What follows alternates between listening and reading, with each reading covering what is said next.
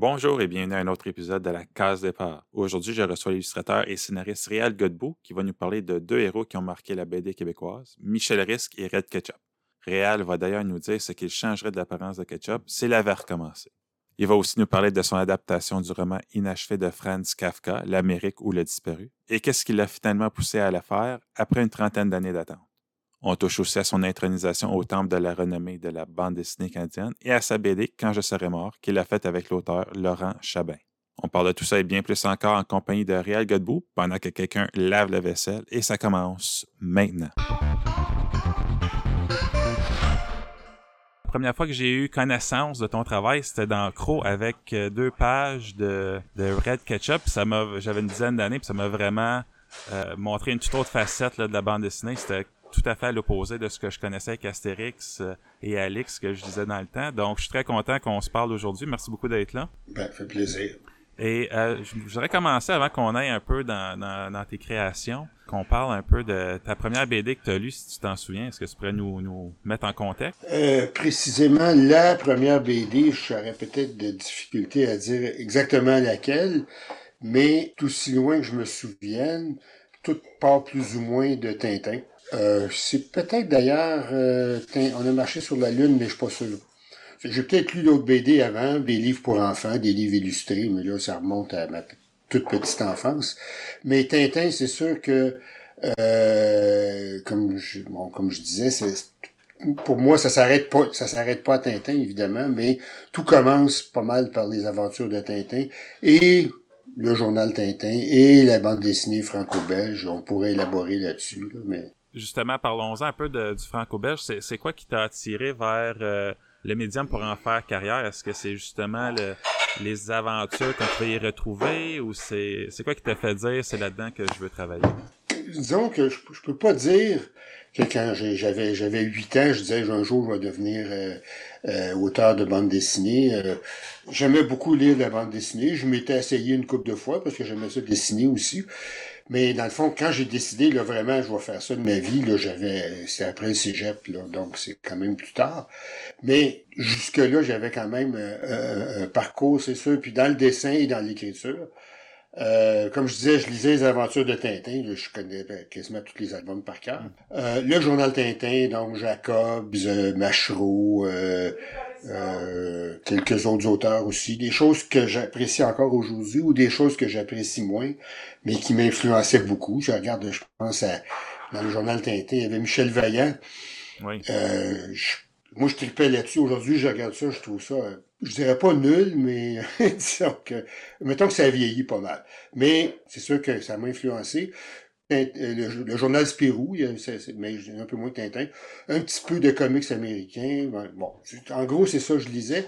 Puis évidemment, de la littérature jeunesse, euh, bon, euh, euh, les romans signes de piste, des trucs comme ça. puis les Bob Moran, on a fait mention tantôt. Mm-hmm. ça, c'est ça, ça m'a influencé beaucoup. Puis j'ai, mais ça m'a influencé surtout quand j'ai commencé Michel Risque, bien des années plus tard. Euh, c'est sûr c'est influencé directement par Bob Moran. Il y a un peu Michel Vaillant aussi. Euh, la mâchoire carrée, puis le, physique. Euh, mais évidemment, sous un, de façon d'abord parodique. Puis là, ben, je peux continuer pendant ben, sur ma... Ouais, mais j'aimerais ça justement qu'on en parle de Michel Risque, parce qu'il est considéré comme euh, le, le, premier héros moderne de la bande dessinée québécoise.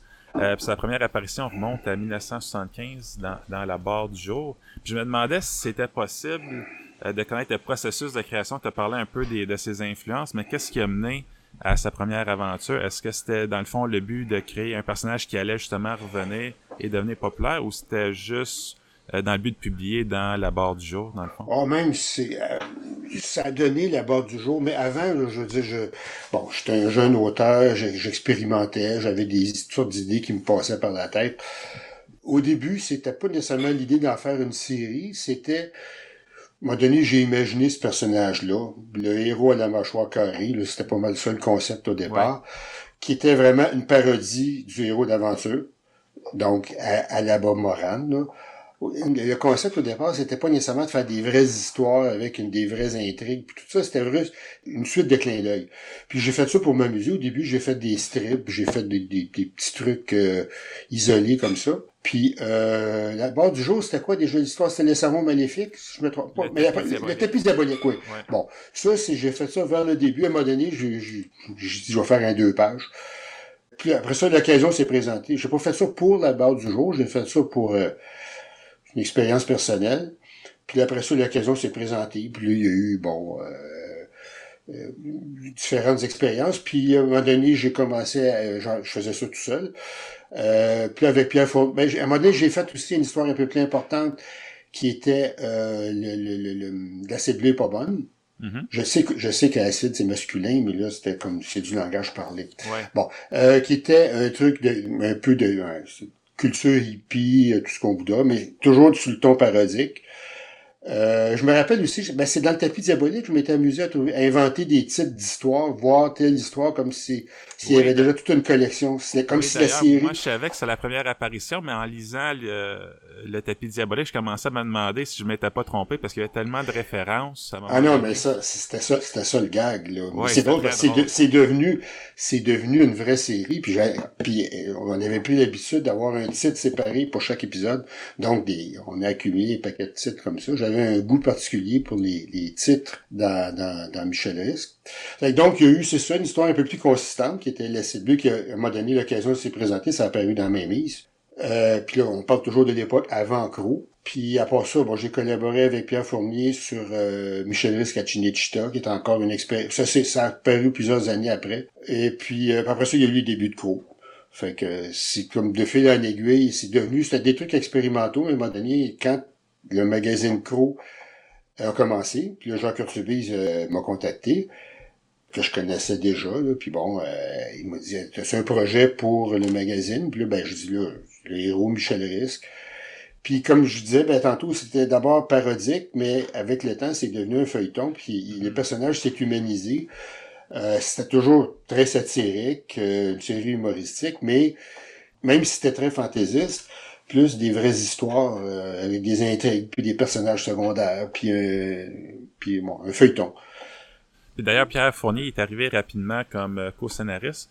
Euh, je me demandais c'est quoi la collaboration est arrivée comment, puis c'est quoi un peu l'apport que Pierre Fournier a apporté au personnage de Michel Risque, est un peu son univers? Euh, ben, c'est venu graduellement. Au départ, euh, bon, je, connaissais Pierre Fournier depuis un bout de temps, on avait écrit ensemble le Michel, Michel. Le premier épisode d'Ancro qui s'appelait Pas de fleurs pour la momie, Oui. ça aussi c'est avec lui. Mais c'était pas obligé, c'était pas obligatoire que ce soit avec lui. J'aurais pu le faire tout seul. L'épisode suivant, c'est avec Claude Meunier, Oui. euh, Perdu pour le plaisir. Après ça, j'ai recommencé avec Pierre. Puis c'est à partir de là, quand on a fait... euh, c'était quoi? le- ça s'appelait le tapis diabolique, je pense. Qui était comme un remake. En tout cas, bon. Euh, là, c'est là que le feuilleton a commencé.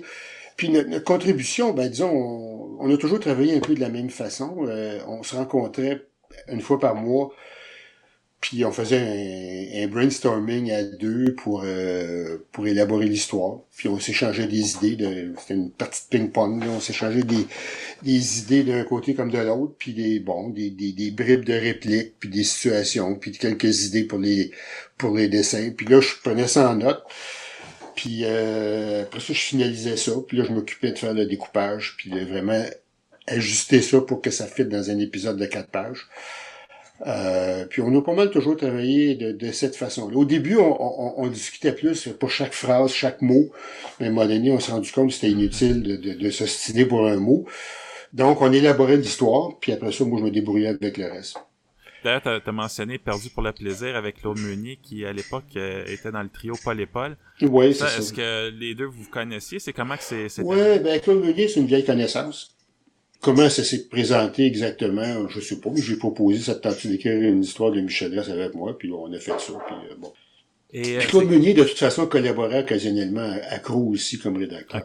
Et c'est quand que, dans le fond, t'as su que Michel Risque, il devenait euh, un héros populaire dans le sens que les gens aimaient ce qu'il faisait. Est-ce que c'est euh, quand il est arrivé dans Croc que là, justement, ça l'a un petit peu changé de la structure narrative, que là, l'engouement a pris ou c'est... Ben là, oui, ben effectivement, d'une part que le, magazine Crow était lancé, puis assez vite, on, s'est aperçu qu'on avait un, un succès important, puis que les gens commençaient à en parler, puis que à ce moment-là, ben là, c'est sûr que moi, euh, jusque-là, j'étais toujours, ben, ça faisait quand même des années que je faisais de la BD, mais c'était plus, c'était forcément plus marginal.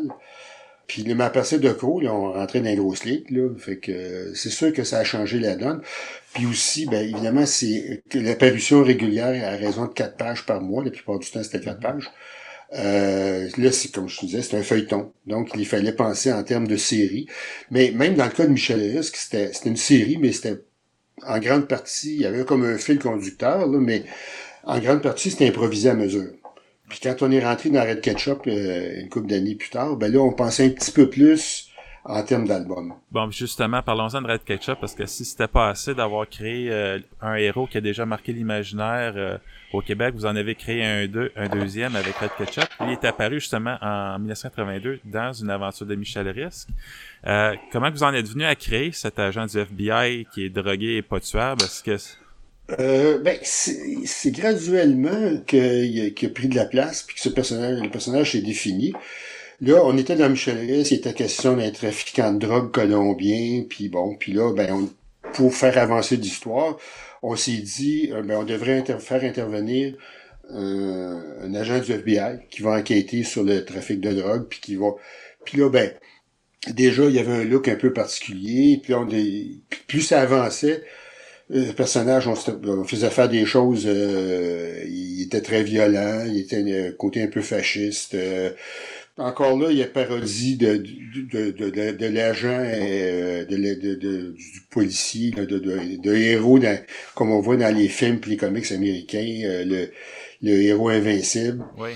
Mais euh, avec un côté fasciste puis qui recule devant rien, puis qui a le super patriote, le sens du devoir poussé à l'extrême, puis bon, tout ça, euh, peu à peu, ben, à un moment donné, un petit peu sans s'en rendre compte, euh, quand mesure que l'histoire avançait, on créait quasiment une histoire parallèle avec euh, avec Red Ketchup. Donc, à l'intérieur de la série Michel Risque, il y avait comme tout... Euh, les fonds faisaient comme un développé un, récit parallèle avec... D'ailleurs, Michel Risque et Red Ketchup se sont pratiquement jamais rencontrés. C'est très rare qu'on les retrouvait dans, dans, les, dans, une même scène. Fait que ça donnait... Puis, euh, on avait évidemment des réactions, puis des gens qui... Euh, qui, qui trouvait le personnage particulièrement intéressant. Puis bon, euh, puis il y a des aspects, par exemple, le physique du personnage. Au début, c'était en noir et blanc. Il n'était pas question de dire c'est un albinos ou il y a des cheveux roux. Bon, on a supposé qu'il y avait des cheveux roux parce qu'il s'appelle Red. Plus tard, pas mal plus tard, quand on est passé à la couleur, on s'est dit bon, mais les roux, ils ont, les, ils ont le teint blanc, plutôt le teint clair plutôt. Euh, puis là, ben, du temps qu'à avoir le teint clair, on dit on va faire un albinos. Ce que je regrette un peu d'ailleurs, parce que je trouve que les, le, monde n'est pas fin que les albinos. dans les récits de fiction, euh, l'albinos est souvent représenté comme une espèce de, de, de déséquilibré, de psychotique, de... Puis moi, si j'étais albinos, j'aimerais pas ça. Là. en tout cas, je ferme la parenthèse. On peut pas avoir plus psychotique que Red Ketchup. Puis si je reviens un peu aussi comment le personnage s'est développé, oui quand euh, Crow a décidé de partir un deuxième magazine qui était Titanic, euh, ils m'ont proposé, veux-tu faire une série dans Titanic en même temps? Donc, je, pendant un bout de temps, j'ai mené les deux séries de front. Donc, il y avait euh, Red Ketchup qui était censé être mort d'ailleurs, on a ressuscité, pour créer la série dans Titanic, qui, elle, est en couleur, tout en continuant la série d'Ancro. On a même eu une, page où les... Et la, la série dans Red Ketchup euh, de, de, de, Red Ketchup dans Titanic, qui est de la, série Michel Risque, il y avait un croisement. Il y avait comme le même épisode, le même, euh, on, retrouvait le même événement, la même action dans les deux séries, qui était vu d'un angle un peu différent, mais bon.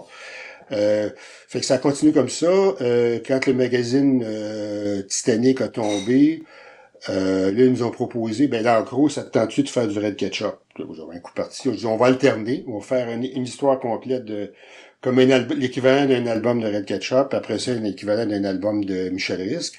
Ce qu'on a fait une fois. Fait qu'on a fait le dernier album de Michel Risque qui est en couleur, euh, qui s'appelait Destination Z, qui se passe en Afrique. Puis après ça, on a passé de, de façon définitive à Red Ketchup. Et euh, justement, ça donne un personnage qui est le fun à faire. Euh, est-ce que c'est justement un personnage qui nous permet de, se pousser plus loin en tant que créateur, soit dans l'illustration du scénariste, parce que c'est vraiment débridé. On dirait qu'il n'y a pas de limite à ce qu'on peut lui faire faire. Ben, euh, Michel Rist était aussi flyé, je pense. Ben, c'est drôle parce que Red Ketchup est associé à quelque chose de, qui, qui, qui, qui, qui brise les tabous, qui Ouais. est violent et tout ça. Dans, dans Michel Rist, ça l'était autant. Peut-être même plus des fois, parce que des, surtout au début, on on n'avait pas de, de- de- de- on, on s'en permettait beaucoup. Euh, mais le personnage de Michel Rist lui-même est un héros gentil, bonasse, puis tout ça, tandis qu'il Ouais. Ketchup lui-même comme héros est, est identifié à une forme de, de violence extrême.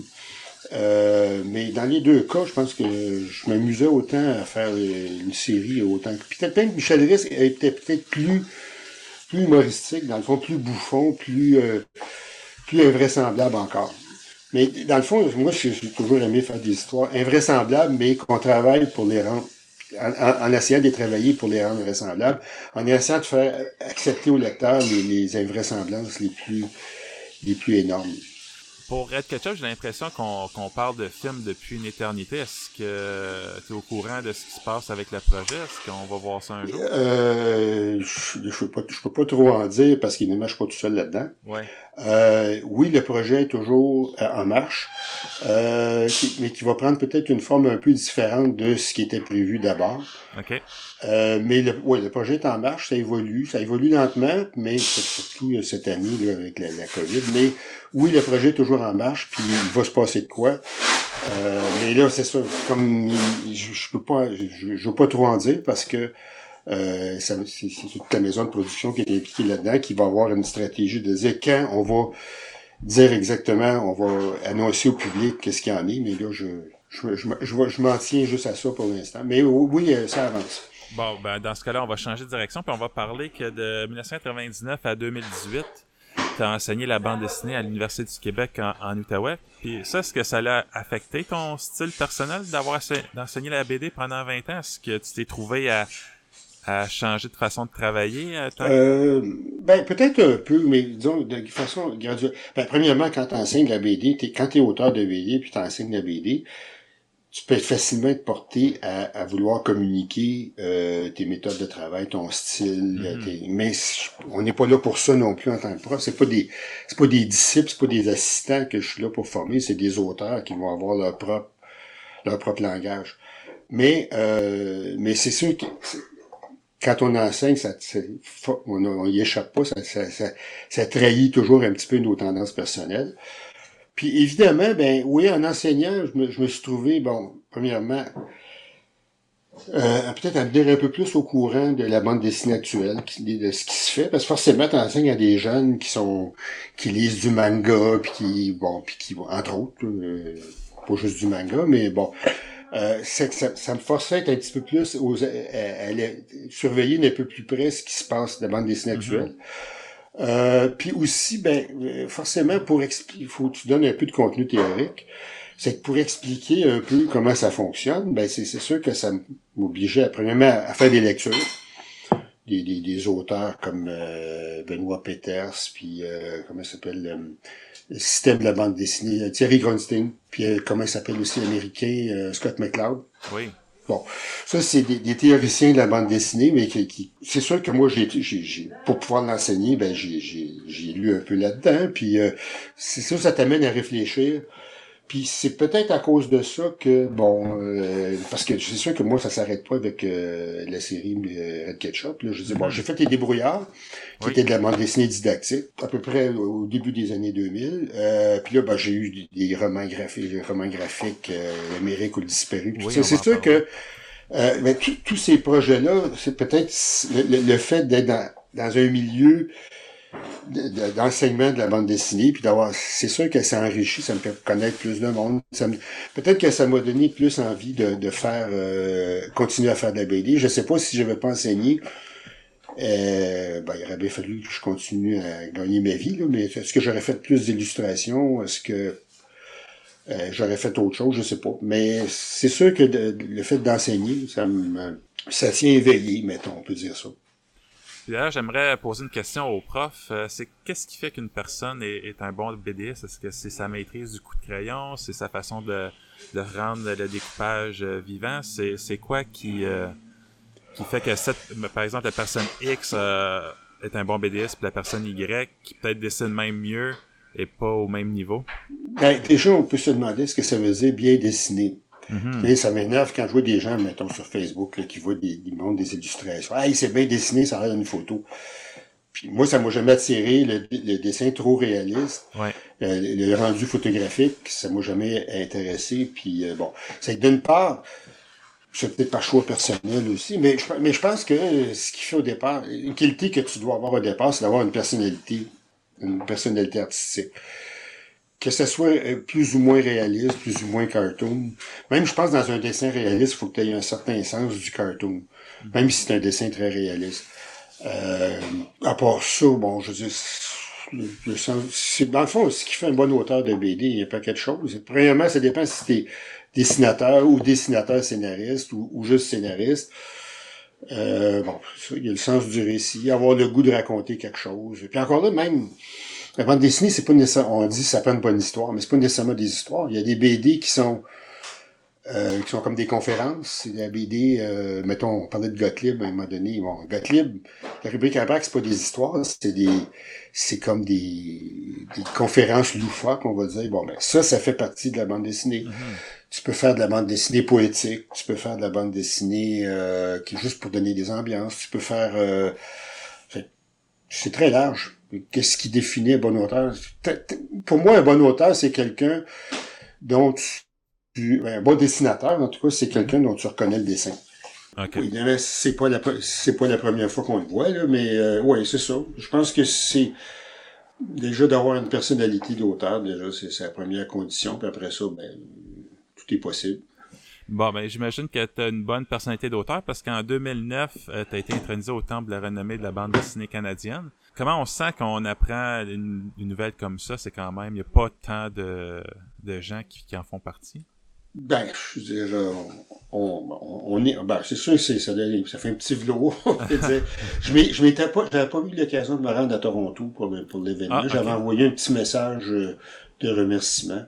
Mais, euh, oui, c'est sûr, euh, bon, puis quand tu gagnes des prix, puis quand tu, bon, je veux dire, on, mettons qu'on fait pas ça pour, pour la, pour la gloire, mais ça fait toujours plaisir un peu. Puis euh, comment ça fonctionne? Parce que je sais que, mettons, euh, au baseball ou dans la musique, il faut que euh, la personne soit retirée. Là, tu es encore actif. Donc, est-ce qu'il y a des critères d'admissibilité? Oh, je, je, sais pas, je suis pas au courant. Non, pas Ben non, j'étais encore actif quand ils m'ont ils m'ont donné ce, ce titre-là. Comment, c'est quoi le critère de sélection? Je sais pas. Il y a quelques auteurs québécois, plusieurs auteurs canadiens anglais, mais plusieurs auteurs, quelques auteurs québécois. Puis après être intronisé comme ça, est-ce qu'on ressent une pression quand on s'assoit pour commencer son, son prochain album? Mettons que je, je, me réveille pas le matin en pensant à ça. euh, non, je dirais que ça donne, comme je dis, ça fait plaisir, mais je dis ça donne pas nécessairement plus de. D'autant plus que c'est c'est c'est déjà c'est Toronto, c'est c'est c'est c'est euh, bon indirectement, mais euh, moi j'ai quasiment le, seul livre que j'ai, Red Ketchup n'a jamais été publié en anglais. Il, il aurait dû l'être, j'imagine, mais ça s'est jamais fait. Le seul livre que j'ai qui a été publié en anglais, c'est L'Amérique ou mhm. disparu, euh, qui date à peu, à peu près les mêmes années que... Bon, mais euh, comme tel, c'est ça, je veux dire, euh, on, on, vit bien avec ça. Puis justement, on peut en parler de l'Amérique ou le disparu qui est sorti en 2013. Donc là, tu t'es t'es éloigné de ton style de Red Ketchup pour publier l'adaptation d'un roman inachevé de Franz Kafka. Euh, puis la BD raconte l'histoire de Carl Rossman qui se fait renvoyer en Amérique euh, d'Europe par ses parents après qu'il ait mis enceinte la bonne. Euh, J'ai lu que tu as envisagé pendant près de 35 ans d'adapter ce roman-là. C'est euh, Ben, on peut dire, euh, quand j'étais jeune, je l'avais lu. Puis quand j'étais jeune, puis une vingtaine d'années, puis je commençais à faire de la bande dessinée. Puis, bon, je me suis dit, ah, ben, ce serait le fun de faire une bande dessinée à partir de cette histoire-là. Je pensais à ça comme ça. Puis là, ben, après ça, j'ai fait qui l'époque de un paquet de choses, dont Michel Riss, Red Ketchup, etc., etc. Mais l'idée de l'Amérique, parce que c'est un roman qui est peut-être plus humoristique. Ben, Kafka, c'est humoristique, mais on le voit pas toujours du premier coup. Parce que Kafka, souvent, on voit ça comme sombre, euh, quelque chose de très, très torturé, de très compliqué. bon. Euh, mais ce roman-là, un côté Charlie Chaplin, un peu, mhm. que j'avais trouvé amusant. Euh, c'est pas son roman le plus connu, c'est son premier roman. Comme on dit, il est inachevé, mais euh, bon. mais à chaque fois que j'y repensais, je disais, ah oui, ça serait une bonne idée. Finalement, ben, je me suis retrouvé euh, plusieurs années après, j'ai enseigné à l'université, euh, j'avais, bon, j'avais le goût de, j'avais fait un test à mon université, justement, pour une publication d'étudiants, m'avait demandé de faire un deux pages. Là, j'ai dit, bon, ben, on va faire un deux pages sur le, s'il y avait un thème, s'il avait en tout cas, j'avais fait un deux pages comme un, des pages test, puis là, finalement, à partir de là, ben, j'ai dit, je vais faire, euh, je vais faire l'histoire. Puis j'avais le goût de faire un roman graphique, même si l'expression roman graphique dérange certaines personnes, mais ça, c'est pas mon problème. Euh, j'avais le goût de faire quelque chose donc d'un peu plus long. Euh, puis au lieu de évidemment le rythme narratif dans Michel Risque et dans Red Ketchup a toujours été très rapide parce qu'on fonctionnait par épisode de quatre pages. Oui. C'est qu'il fallait donner assez de contenu à chaque quatre pages pour attirer le lecteur. Mais là, quand tu fais euh, une histoire complète sur 150 pages, tu peux te permettre des fois de, de t'étirer un peu plus, puis d'avoir des, des, des, des scènes muettes ça me permettait d'aller dans cette direction-là. Puis, euh, ben, c'est ça. Puis, euh, puis l'idée aussi, je reviens aussi, on, dit souvent que c'est un roman inachevé. Pour moi, je me... Puis il y en a qui voient ça comme un gros problème. Pour moi, c'est pas un problème. Je veux dire, il y a, dans le fond, ce qui, ce qui manque dans le roman, c'est la fin. Ben, mais la fin, tu finis où tu veux. Je veux dire, il pourrait y avoir d'autres chapitres après, mais pour moi, la fin, les derniers chapitres qui existent, moi, mon, mon, album se termine de cette façon-là. Pour moi, c'est une fin satisfaisante. Fait que ça, c'était pas, pour moi, c'était pas un problème. On dit, bon, ben là, euh, et le héros s'en va vers de nouvelles aventures, puis là, c'est bon. Puis, il y avait un petit peu avant, il y a comme un trou dans le récit. Euh, puis là, ben, j'ai brodé un peu pour, euh, pour repriser le trou. J'ai ajouté quelques, j'ai comme imaginé quelques pages pour remplir le, le, trou qui manquait. Autrement, moi, je vois pas ça comme un, je regarde l'album, pour moi, c'est une histoire complète. Là. Je vois ça comme quelque chose d'inachevé ou d'incomplet. Ben, c'est ça qu'il a fallu, donc, broder un peu, mais de toute façon, dans n'importe quelle adaptation d'un. Parce que pour le reste, c'est quand même assez fidèle comme adaptation, mais c'est comme adapter un roman en film. Tu... C'est un autre médium, donc euh, c'est un travail d'écriture euh, puis de scénarisation. Euh, même si le récit existe déjà au départ, c'est un travail d'écriture complet. J'ai lu le roman, j'ai fait un résumé, j'ai mis ça de côté, puis là, je l'ai écrit. Puis tout en essayant de rester le plus possible fidèle à l'esprit de Kafka, mais euh, à un moment donné, c'est, pas, pas comme illustrer un roman, là, c'est autre chose. Puis justement, après avoir passé autant de temps à y réfléchir, puis finalement, euh, le jour arrive qu'on le commence, est-ce qu'on se sent prêt? Est-ce qu'on a des doutes sur, sur comment on va adapter cette œuvre-là? Ou... Oh, ben on a toujours, ben, on a toujours des doutes, là, mais euh, ben quoi que dans le fond, peut-être que le fait d'adapter un roman, ça, ça élimine certains doutes, dans la mesure où je me dis, bon ben là, je prends pour acquis que c'est une bonne histoire. Mm-hmm. Là, c'est à moi de me forcer de la raconter de la bonne façon, puis de tout ça. Mais au départ, je dis bon, ben là, Kafka, c'est pas n'importe qui. Bon, je me suis dit, bon, c'est une bonne histoire. Je ne vais pas me poser la question, est-ce que ce que je raconte, est-ce que ce récit-là vaut la peine d'être raconté? pour moi, c'est réglé au départ. Peut-être que c'est ça, dans le fond, l'écriture, le scénario. Le fait que j'ai, j'ai écrit quelques scénarios tout seul, mais généralement, j'ai travaillé en équipe avec Pierre Fournier.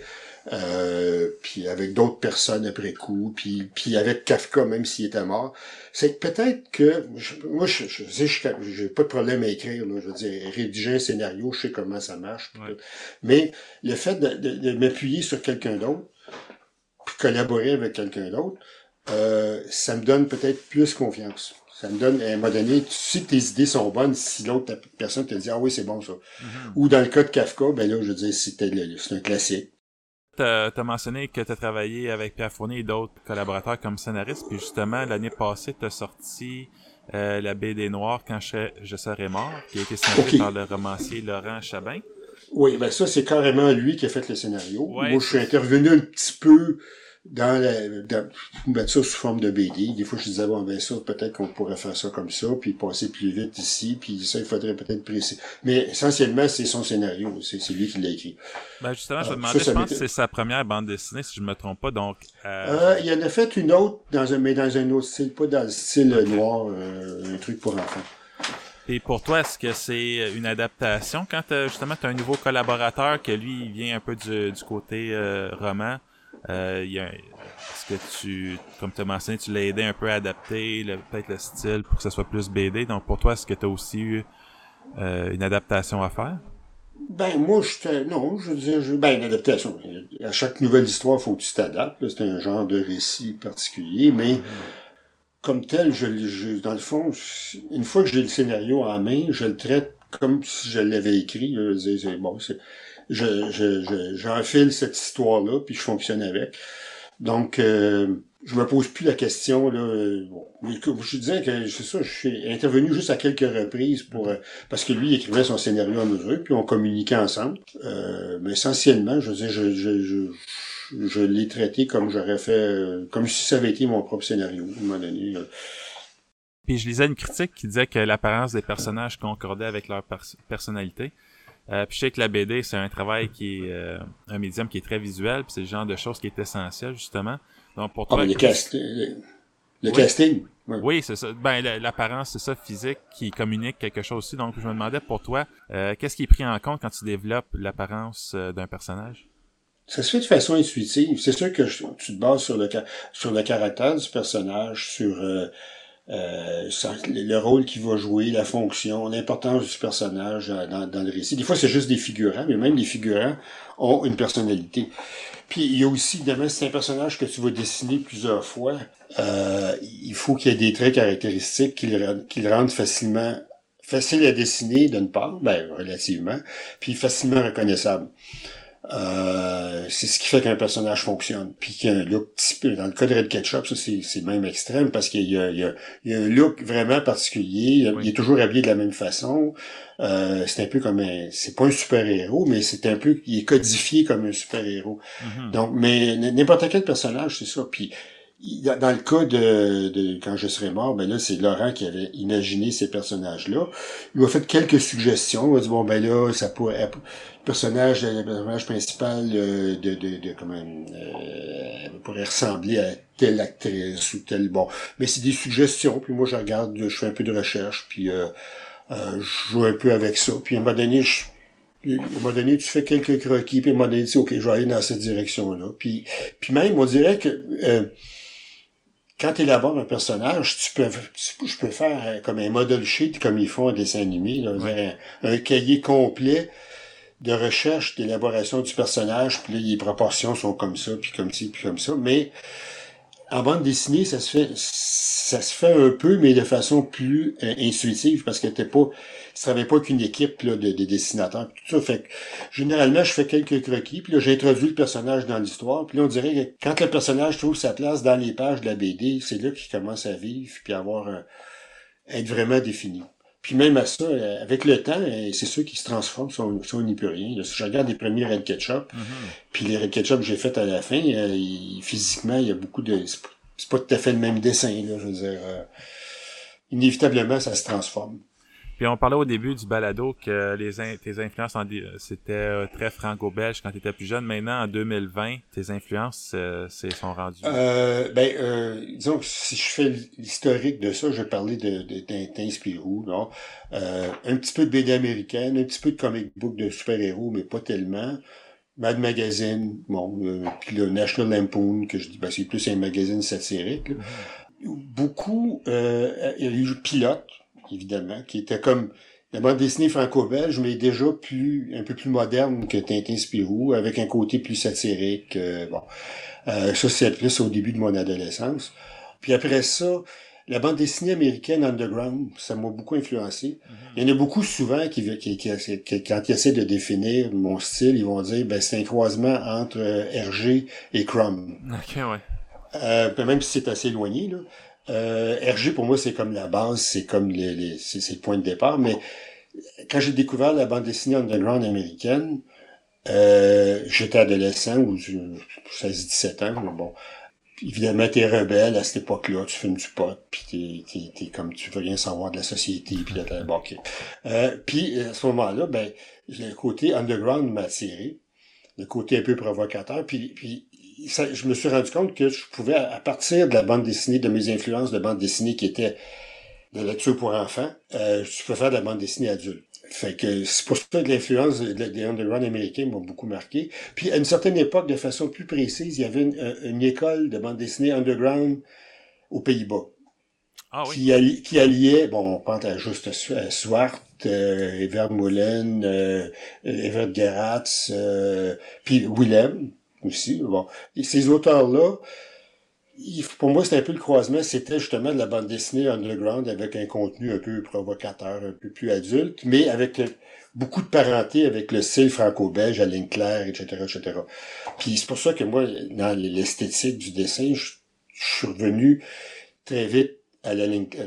Ça m'a jamais vraiment... euh, je suis revenu très vite donc au style ligne claire, qui est vraiment dans l'influence de, de RG, mais c'est de la ligne claire euh, un peu trash, un peu euh, un peu détourné du... C'est ça, c'est pas de la ligne claire classique.